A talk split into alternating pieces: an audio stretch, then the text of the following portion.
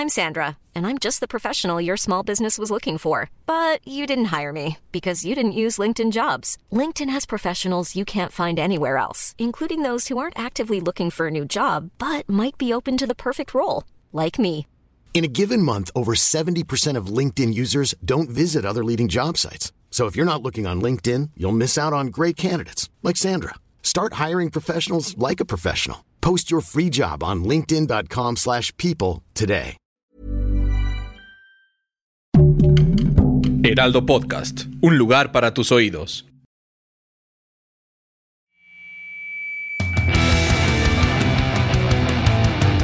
Guía del hater. Cuidado con los spoilers. Bueno, vamos a hablar del último episodio de The Last of Us, el 4. ¿Qué te pareció, Monse? Me pareció bien, me pareció un poco lento, la verdad, pero veía un meme, es que yo los memes de The Last of Us me encantan.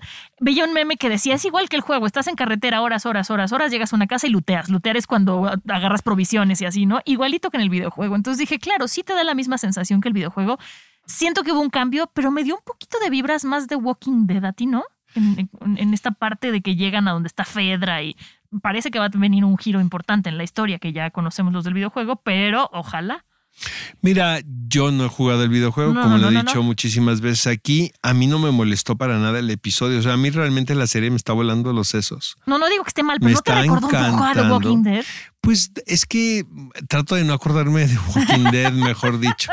Mira, o sea, cómo, cómo hacer, cómo superar el tercer episodio está Ah, muy no, cabrón. no o sea, ya hay gente que lo nombran como uno de los episodios más Y importantes me de la creerás historia que de los tuvieron Estados que, Unidos. que salir los productores de The Last of Us a pedir que los haters, si no les está gustando, no la vean por la cantidad de comentarios homófobos que empezaron a recibir. Sí, yo no lo podía creer. Siento que le ha ido bastante bien. Sí, ¿no? pero, pero, o sea, pero depende de qué lado. O sea, no los sé. comentarios homofóbicos hay en todos lados, Oscar. Entonces te digo que ya salieron a decir, a ver, no les gusta, quédense con el videojuego y déjenos continuar con esta versión. Bueno, pues la crítica dice que es uno de los mejores episodios en la historia de la a mí me televisión en muchos años.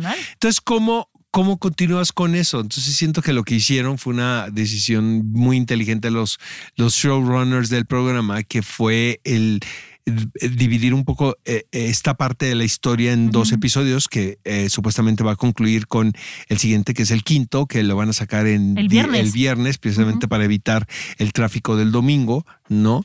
Eh, por el Super Bowl. Entonces, este, siento que sí, eh, lo que están prometiendo algo que creo que, como dicen los gringos, it's gonna deliver. O sea, sí se va a reflejar.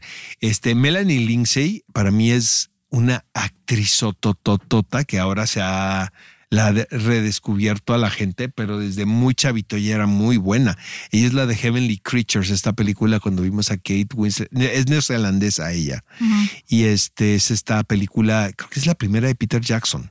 También salió en, perdón, es un cambio de tema muy radical, pero en Two and a Half Men, Eh, ¿no? totalmente. Era la, la como total- stalker de Charlie Sheen. Totalmente, Y lo hacía muy bien ahí. totalmente. Y es una actrizota que yo creo que se tomó su tiempo para ser ama de casa y regresó con todo. Pues imagínate el personajazo este que le acaban de dar en The Last of Us. Sí, no, oye, es un personaje fuerte. Es un personaje fuerte que todo el mundo estaba preguntándose quién le iba a entrev- Sí. entrevistar. Y cuando aparece en escena, yo sí la compro. ¿eh? Sí, porque así tiene un poquito de crazy eyes, Oscar, o sea, sí... Y es eso. Y luego otra también el ver cómo la relación entre Joel y Ellie Se ya modifica. va. Sí.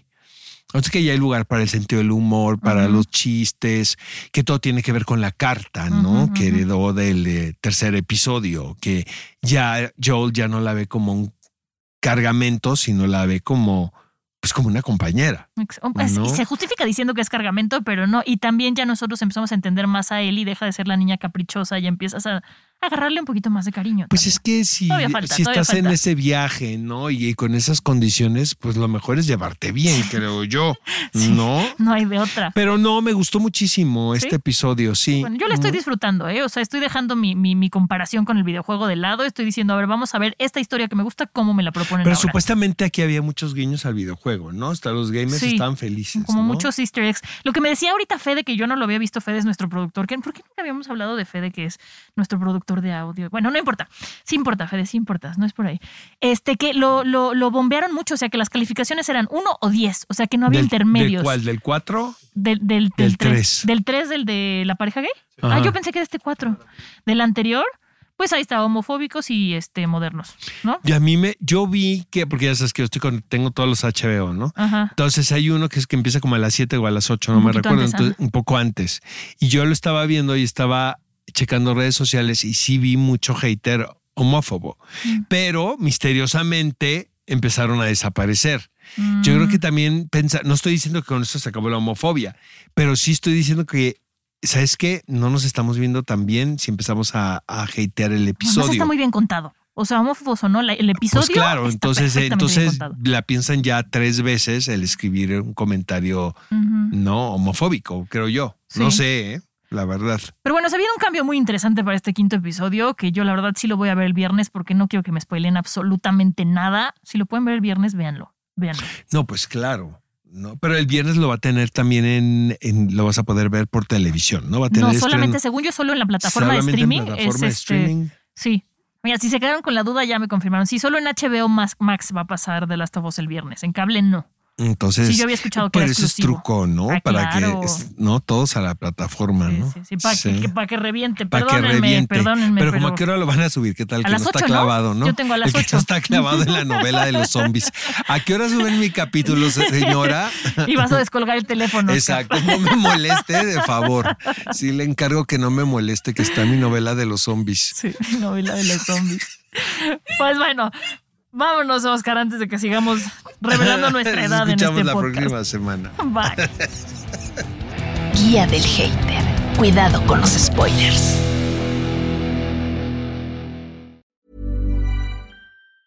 Planning for your next trip? Elevate your travel style with Quince. Quince has all the jet setting essentials you'll want for your next getaway, like European linen, premium luggage options, buttery soft Italian leather bags, and so much more. And is all priced at 50 to 80% less than similar brands. Plus, Quince only works with factories that use safe and ethical manufacturing practices. Pack your bags with high-quality essentials you'll be wearing for vacations to come with Quince. Go to quince.com slash pack for free shipping and 365-day returns.